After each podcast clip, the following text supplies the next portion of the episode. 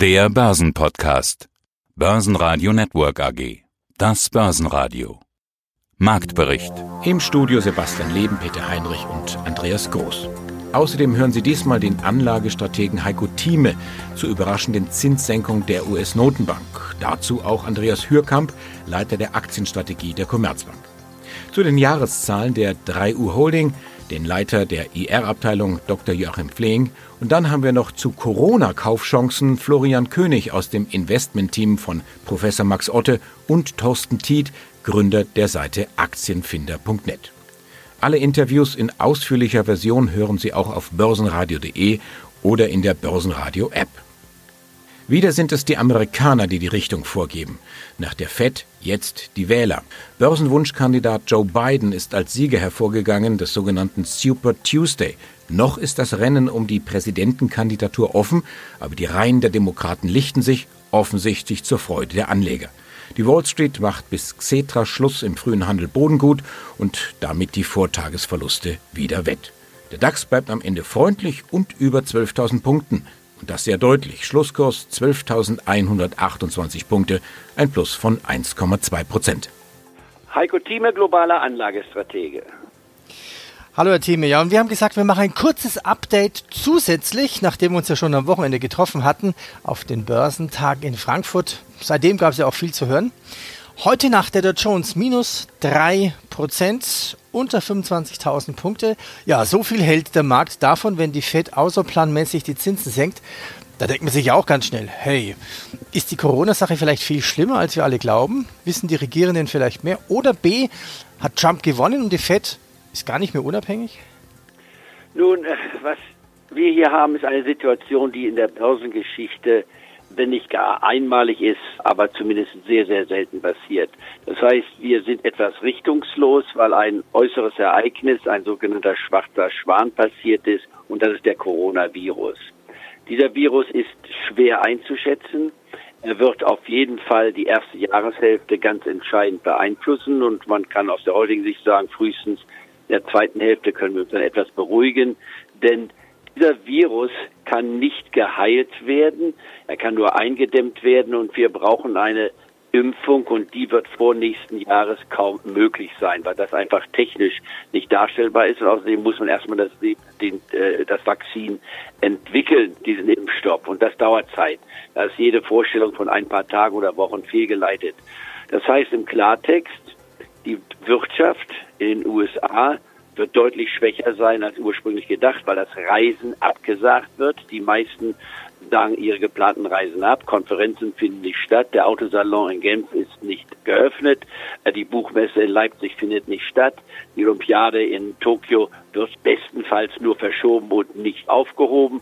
Das sind alles Dinge, die natürlich auch Geld kosten, weil hiermit wirtschaftliche Aktivitäten nicht stattfinden. In China, und ich hatte das schon einmal gesagt, haben wir Wachstumsraten, die eher bei ein Prozent sind als bei sechs Prozent. Die jüngsten Daten zeigen an, dass wir sogar uns im Minus befinden. Auch in Deutschland werden wir aufgrund des mangelnden Exportgeschäfts schwache Wachstumszahlen haben, wenn überhaupt vielleicht sogar technische rezessive Phasen haben. Und das ist in den Märkten noch nicht eingepreist, wenn man so will. Das war noch nicht der Fall, als wir knapp unter der 14.000 Marke standen. Ich hatte ja auch im Februar dementsprechend in den ersten drei Wochen gewarnt und gesagt, wir fahren auf der Börsenautobahn viel zu schnell mit 300 plus Stundenkilometern. Das geht nicht, wenn man Baustellen und Umwege hat etc. Jetzt haben wir eine Korrektur erlebt von 15 bis 16 Prozent. Wir waren ja schon bei der 11.600 Marke fast gewesen und nicht mehr weit, sprich 500 Punkte rund entfernt von einer klassischen Bässe, die ein Minus von 20 Prozent erfordert. Das mag noch möglich sein, noch auf uns zukommen. Wir sind jetzt über der 12.000 Marke wieder, aber das ist vielleicht das Risiko, was man im Auge behalten sollte.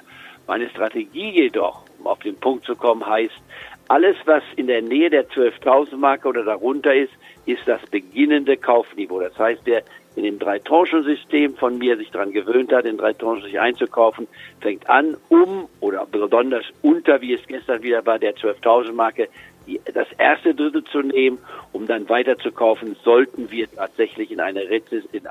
Und mehr dazu hören Sie im Heiko Thieme Club. Andreas Jürkamp, Aktienstratege der Commerzbank. Herr Hürkamp, die US-Notenbank FED hat die Zinsen gesenkt, sehr überraschend und auch sehr deutlich. Warum tut die FED das? Ja, ich denke, die US-Notenbank ist genauso nervös wie die Aktieninvestoren. Man muss sich mal vorstellen, wir waren ja vor zwei Wochen, da gab es ja Partystimmung an den Aktienmärkten. In den USA war ja der S&P war so bei 3.400 Indexpunkten. Und dann kam die große Trendwende. Also bislang war der Markt davon ausgegangen, dieser Coronavirus, das ist ein Thema, was vor allem China betrifft. Aber dann hat der Markt gemerkt, Südkorea, Italien, Iran, also dass es wirklich ein weltweites Problem wird, dann ist ja tatsächlich der S&P 500 innerhalb von sechs Handelstagen mehr als 10 Prozent gefallen. Ich weiß nicht, ob die Zuhörer das vielleicht mal gelesen haben. Das war die schnellste Reaktion von einem Allzeithoch seit 87 Jahren. Also das gab es seit 1933 nicht, dass ein Markt so schnell nach einem Allzeithoch fällt. Und ich glaube, das hat die US-Notenbank auch unheimlich nervös gemacht. Und deswegen hat sie sich gestern entschieden, auch für uns überraschend dann den Leitzins um 50 Basispunkte zu senken die Bewertung, die geht ja jetzt von der einen Ecke in die andere Ecke. Die einen sagen, das ist mhm. eine völlig unnötige Panikreaktion, was die FED da mhm. gemacht hat, und die anderen sagen, ja, ist doch eigentlich prima, ist wie eine Art Grippeschutzimpfung. Ja, man fühlt sich so ein bisschen, dass die US-Notenbank immer stärker getrieben wird von den Marktentwicklungen sobald der S&P 500 mal 10% korrigiert, äh, kommt die US-Notenbank und mit schnellen Maßnahmen. Also ich habe so ein bisschen das Gefühl, die US-Notenbank, die hat halt immer noch so dieses Szenario 2008, 2009 vor Augen. Sie wollen auf jeden Fall verhindern, nochmal in solch eine Lage zu kommen. Deswegen machen sie halt immer relativ schnell diese Zinssenkung. Aber ich glaube, ich teile Ihre Meinung. Also das, das erklärt auch wahrscheinlich so, dass die Aktienmärkte gar nicht so großartig reagiert haben, weil man mittlerweile zweifelt, ob diese Notenbankmaßnahmen auch ihre Wirkung entfalten können. Jetzt sagten Sie, die haben da ein gewisses Szenario vor Augen, so ein Horrorszenario, was in der Vergangenheit liegt. Haben Sie vielleicht auch einen US-Präsidenten Donald Trump im Nacken? Wir haben ja Wahljahr und er sagt ja hm. senkt die Zinsen, senkt sie noch weiter. Handelt die FED eigentlich noch unabhängig? Das ist auch ein wichtiger Punkt. Also wir denken schon, das Wichtigste ist ja für die US-Notenbank ihr Inflationsziel, ein Wachstumsziel zu erreichen. Und man muss schon sagen, diese Inflationserwartungen, die waren ja zuletzt deutlich unter Druck. Die erwartete Inflation in den USA liegt deutlich unter dem, was die FED für ein Ziel hatten. Das, das kann man sich sagen, das rechtfertigt dann für die FED jetzt so aggressiv zu handeln. Aber ich glaube, Sie haben schon recht. Also dieser politische Druck im Hintergrund, den darf man nicht unterschätzen. Und der Donald Trump hat ja schon gestern gesagt, das reicht noch nicht, was die US-Notenbank gemacht hat. Und auch der Markt erwartet ja sogar noch mehr. Und deswegen glaube ich schon, dass man diesen politischen Einfluss nicht unterschätzt.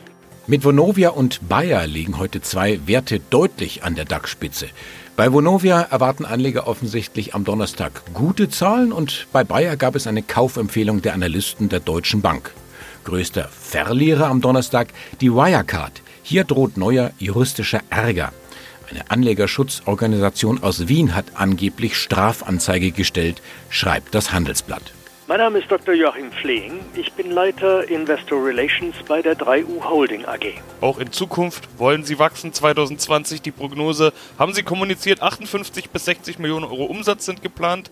EBDA zwischen 10 und 12 Millionen, also auch hier plus. Dann aber ein Gewinn von 2 bis 3 Millionen. Das wäre weniger. Vielleicht sogar nur die Hälfte des aktuellen Gewinns. Woran liegt es? Ich meine, EBDA sehen wir plus, unter dem Strich dann minus. Das bedeutet höchstwahrscheinlich irgendwelche Steuerthemen. Wir werden 2020 tatsächlich etwas höhere Steuerbelastung und auch ein nicht ganz so positives Zinsergebnis erreichen. Wir haben darüber hinaus auch im Bereich der Abschreibungen einen Mehraufwand, der überwiegend auch durch die Neuakquisition eines Windparks entsteht. Ganz kurz zum Schluss noch zur Aktie. Die war im Dezember auf ein 16-Jahres-Hoch, wenn ich das richtig gesehen habe, gestiegen von fast 1,80. Danach ging es wie überall, das muss man ja auch sagen, runter. Danach wieder etwas rauf bei Ihnen, also eine kleine Achterbahnfahrt schon zu sehen im Jahr 2020. Vor allen Dingen heute geht es ordentlich hoch, 6% plus. Sie sind Head of ER, also im Kontakt mit den Investoren. Was sagen die denn? Offenbar scheint denen die Aktie ja gerade ganz gut zu gefallen. Herr Leben, da gibt es mehrere Aspekte. Zum einen haben wir eine ganze Anzahl Aktionäre, die zu Preisen um 50, 60 Cent vor einigen Jahren eingestiegen sind. Und ich werde niemandem verübeln, wenn er Gewinne mitnimmt und möglicherweise in einem solchen Abwärtstrend auch Stücke liquidiert. Dagegen ist ja nichts einzuwenden. Wir haben jetzt zwei aktuelle Analystenschätzungen, die bottom-up, also vom Geschäftsmodell und von den Geschäftsaussichten her kommend, ein Kursziel von 2,40 Euro aufrufen. Was sicher, und wir sind ja hier unter Experten, sicher immer auch vom Börsenumfeld abhängig sein wird. Aber nichtsdestotrotz glauben wir, dass wir weiteres Kurspotenzial haben und dass wir die Delle, wenn auch starke Delle, die wir derzeit erleben, auch wieder ausbügeln können. Hallo, meine Damen und Herren. Mein Name ist Florian König, bin Chefanalyst und Fondsberater im Team vom Professor Dr. Max Otter. Wir wissen ja beide, dass egal welche Krise es war, zum Beispiel Lehman, ging es brutal runter. Aber wenn man sich den Langfristchart über 50 Jahre anschaut, ist es ein Fliegenschiss quasi in diesem Chart. Genauso wird es hier sein. Die Frage ist schon, kaufe ich jetzt wieder nach? Die Leute schauen ins Depot und haben Corona-Angst. Wie sollen sie denn damit umgehen? Also da habe ich eine Studie mitgebracht, haben wir von JP Morgan abgekupfert und die beginnt im Prinzip im Jahr 1998, also vor Dotcom, vor Finanzkrise. Und wäre man im Prinzip durchweg investiert gewesen mit ungefähr 10.000 Euro, dann hätte man eine vernünftige Rendite von ungefähr 7% jedes Jahr erzielt. Hätte man aber Angst gekriegt und wäre ausgestiegen und hätte dann wahrscheinlich auch die besten Tage verbasst, dann liegt die Rendite nur noch bei 3,5 Prozent. Das heißt also, Panik verfallen ist genau der falsche Weg. Das ist nicht sinnvoll, weil was passiert? Die Kurse fallen. Was wäre jetzt für Panik verfallen? Hilfe, Hilfe, verkaufen? Oder? Genau, Panik verfallen. Ich verkaufe jetzt, weil irgendwann habe ich das Gefühl, ich kann günstiger einsammeln.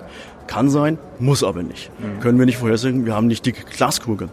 Aber was wir wissen, wenn Sie langfristig investiert bleiben, dann erzielen Sie eine vernünftige Rendite. Nochmal, um das weiter zu strukturieren von JP Morgan, da war es sogar so, wenn halt viele Tage ineinander rot waren, dann dauert es auch keine fünf Handelstage mehr, bis mal wieder ein sehr positiver Schub nach oben kommt. Weil wenn die Panik im Markt ist, wenn alles pessimistisch ist, dann löst sich das auch irgendwann mal auf wieder in guten Kursen. Und wenn man diese verbasst, dann reduziert man seine langfristige Performance. Das geht sogar noch weiter. Wenn man die schlechtesten 30 Tage verpasst, ist die Rendite sogar an den Aktienmärkten negativ. Das heißt, Schlussendlich sind wir nicht. Also kaufen, wenn man Angst hat? Kaufen, wenn man Angst hat. Guten Tag, mein Name ist Thorsten Tiet. Ich bin der Betreiber der Seite Aktienfinder.net. Das ist ein fundamentaler Aktienscreener. Hier geht es ums langfristige Investieren in Aktien, um von langfristig steigenden Kursen und Dividenden zu profitieren. Okay, wir kennen uns erst seit zwei, drei Minuten, fünf Minuten. Er bezeichnet sich selber als Experte. Er das testen wir jetzt mal im Interview. Ich persönlich bin erstaunt. Schauen Sie mal darüber. Ein voller Börsentag. Wo ist der Coronavirus außer im Depot? Der Coronavirus, der hat bei den Börsen ganz schöne Spuren hinterlassen, also kurzfristige Bremsspuren. Hier freue ich mich, dass relativ viel los ist. Ich bin ja hier auch nur als Besucher zu Gast. Wie gesagt, wir kennen uns nur ganz kurz. Bezüglich des Coronavirus habe ich mich momentan zurückgehalten bei der Berichterstattung, weil das tut ja gefühlt äh, momentan jeder. Hier geht es eher ums langfristige Investieren und wer langfristig dabei ist, der weiß, dass es immer wieder Bremsspuren gibt, aus unterschiedlichsten Gründen. Diesmal ist es ein Virus, andermal mag es ein Terroranschlag sein. Äh, wir wollen das nicht haben. Andermal eine tatsächliche Wirtschaftsflaute. Insofern, ich denke jetzt mal an alle Hörer, der Virus kommt, er ist möglicherweise da, er kommt vielleicht noch ein bisschen stärker, aber irgendwann wird er auch wieder weg sein. Okay, aber trotzdem, was tut man jetzt gegen den Coronavirus im Depot? Also da gibt es auch unterschiedliche Strategien. Meiner Meinung nach erstmal Ruhe bewahren. Es ist immer gut, wenn es an den Börsen runtergeht. Wenn man in solide Unternehmen investiert hat, die ihre Gewinne langfristig steigern, dann wird der Coronavirus nicht dafür sorgen, dass dieser Trend sich umkehrt. Dann kann man auch weiterhin von steigenden Kursen profitieren. Man muss halt damit zurechtkommen, dass die Kurse auch mal kurzfristig kippen können, dass sie auch sehr rasch nach unten gehen können. Nach unten geht es tendenziell rascher. Das ist auch Stichwort Börsencrash, falls wir dazu kommen, als es nach oben geht aber über den langfristigen Zeitverlauf geht es nach oben hin stärker, dominanter, wenn man die richtigen erfolgsversprechenden Investment hat, als es nach unten geht. Also Ruhe bewahren. Börsenradio Network AG Marktbericht